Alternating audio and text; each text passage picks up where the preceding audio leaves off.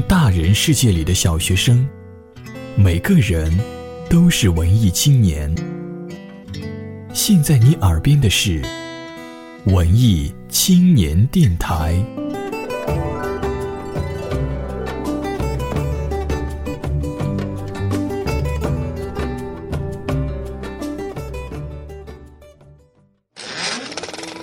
一段音乐，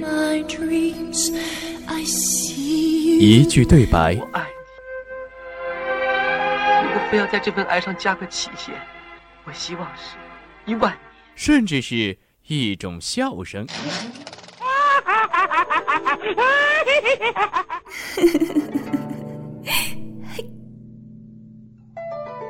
如影随形，我的私人影声频道。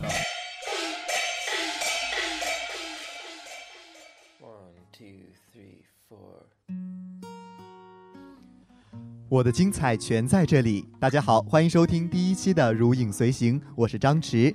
大家好，我是美贤。话不多说，让我们一起进入今天的第一个环节——随影而行。随影而行，梦幻场景，带你走进。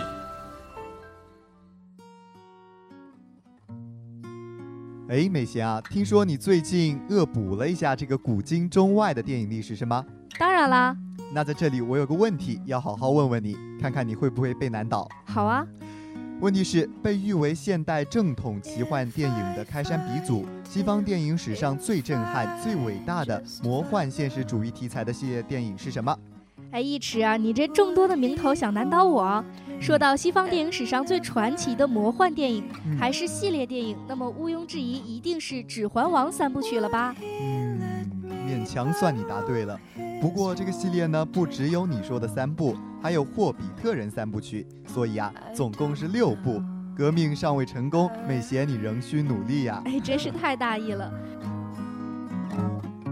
《霍比特人》三部曲作为《指环王》三部曲的前传，现在已经有两部已经上映过了。是的。不过既然你都问我一个问题了，那我也要考考你。你考啊？你知道这六部电影都是在哪里取景拍摄的吗？啊？这六部电影在哪里取景拍摄？这我还真的没有注意过哎，是英格兰还是苏格兰还是斯里兰卡？苏格兰是《哈利波特》取景的地方，英格兰啊那是拍福尔摩斯的。至于斯里兰卡嘛，你还是去挤牛奶吧。呃，马失前蹄。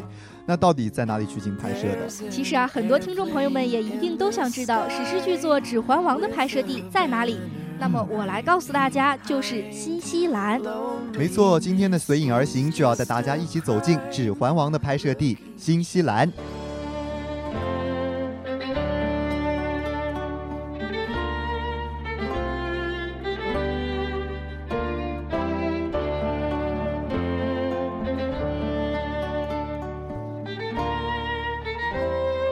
有绝美风光的新西兰是《指环王》中中土世界的主要镜头所在地。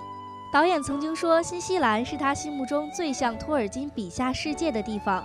举例来说，霍比特人生活的小村庄就在新西兰一个叫马塔马塔的淳朴小镇，位于怀卡托地区，有着清脆的牧场和绵延起伏的山峦。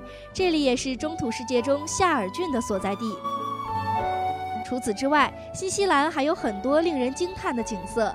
在那里，景色不一定仅指瀑布、森林、湖泊这样的自然景观，甚至一个小镇都能成为令人无比向往的美景。嗯，没错，美贤，你说的这个小镇我还是略有耳闻的。这个小镇呢，就是电影中魔窟的取景地皇后镇。正如它的名字体现给我们的，它就是如此的美丽，如此的安详。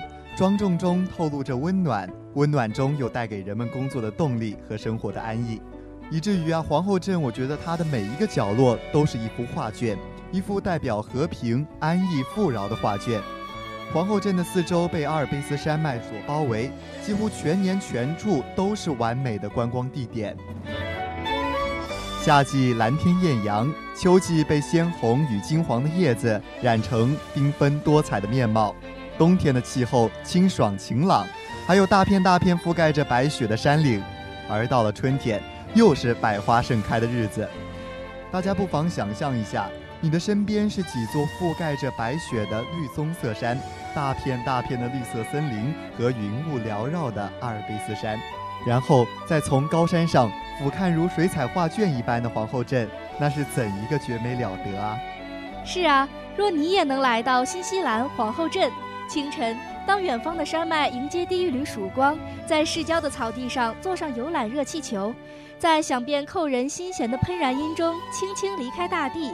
随后远眺皇后镇美丽的湖泊与雄壮的雪山圣峰，又或是在坎普街的某一家露天酒馆，看到这里的人们安详地坐着，听着他们偶尔和路过的行人唏嘘几句，问候几句。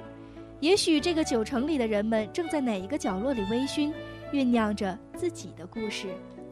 时间到了中午，你走上莫尔大道，这条皇后镇中最热闹的街道，从湖岸往山区伸延。悠闲的居民和游客在这里漫步。远处，在街角，葡萄酒商和水果商在热情地招呼着游客，就像在招待远行而回的家人。到了下午，你若是去到皇后镇的船长峡谷，还可以看到许多金矿的遗迹。这些神秘的渐动又给这个小镇的生活镀上不同的色彩，混合着诱惑，带来别样的魅力。的确。皇后镇的美景确实令我们向往。其实整个新西兰的景色都非常沁人心脾。感谢《指环王》，让我们发现了一份上天赐予给我们的礼物。我记得有人说过，所有的艺术都高于生活，但都源自于生活。同样，景色也是如此。电影中的场景或许都很美，令人们心之所向。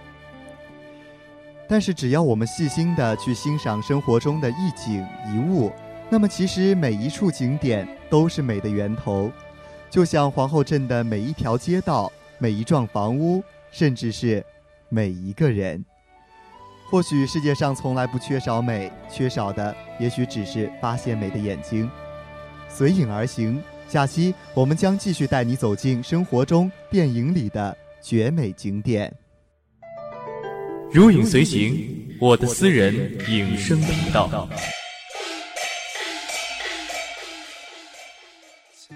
听声入影，经典电影一同聆听。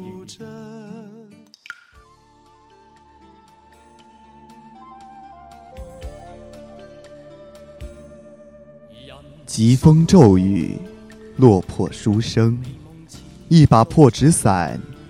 一块硬馒头，一幅宿命的画，一座破败鬼寺，一场化解干戈的善论，终将遇到一段刻骨铭心却又情深缘浅的人鬼之恋。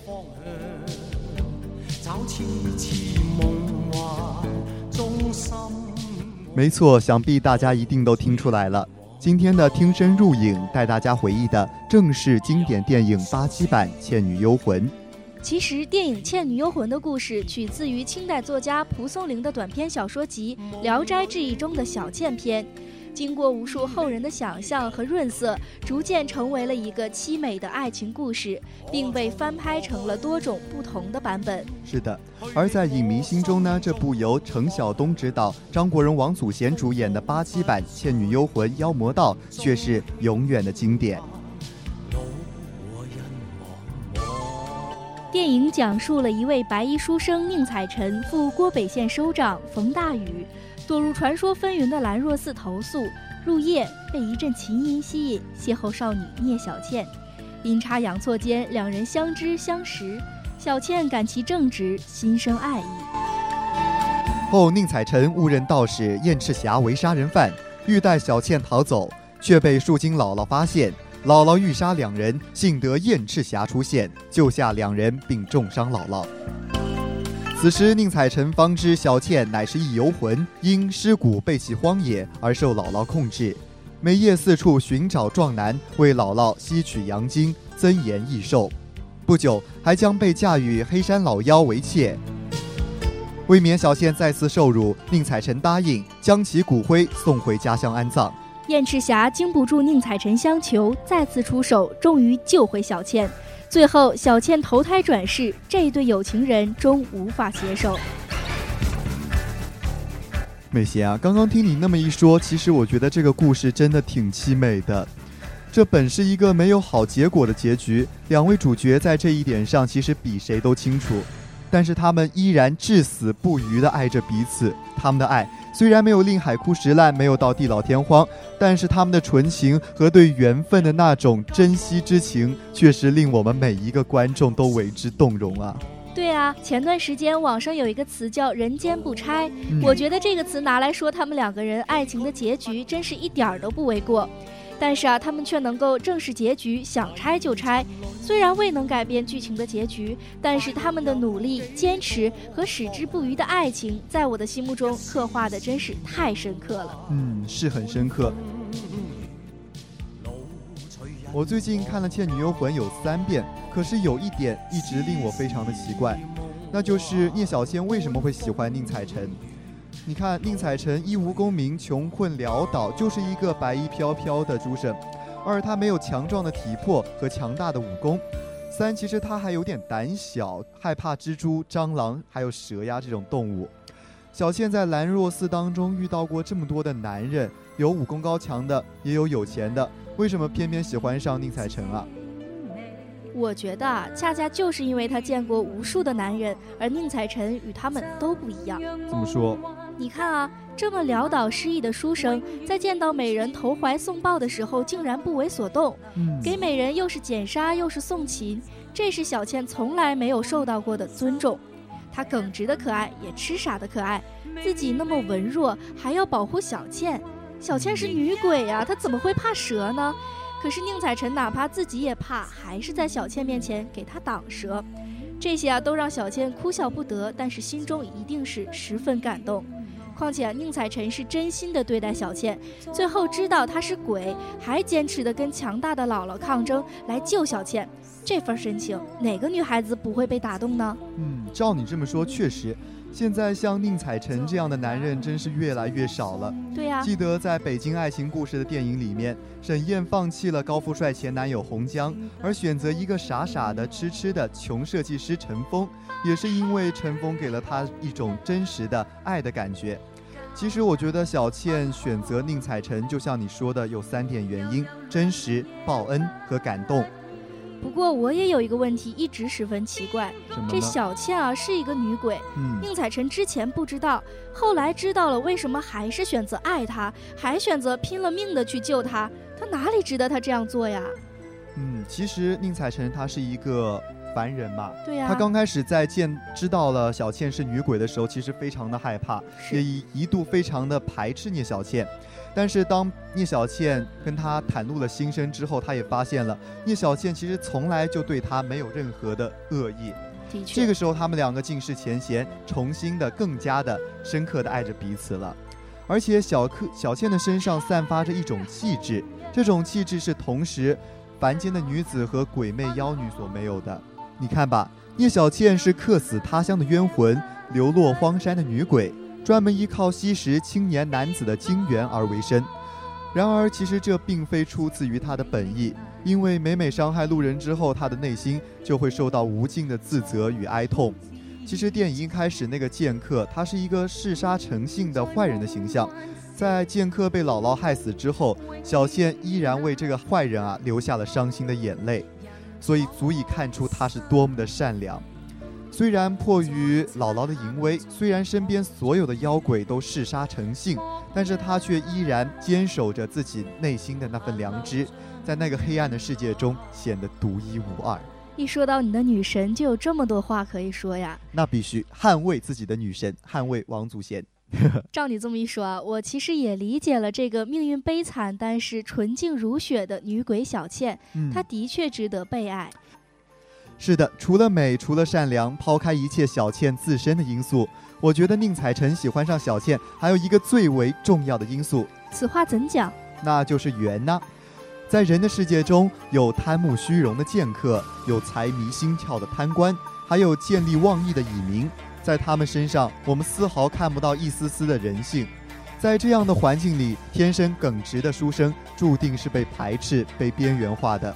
然而他在孤独之中邂逅了心境与自己同样孤独的小倩，一见钟情，相知相守。这难道不是一种上天撮合两人的一种缘吗？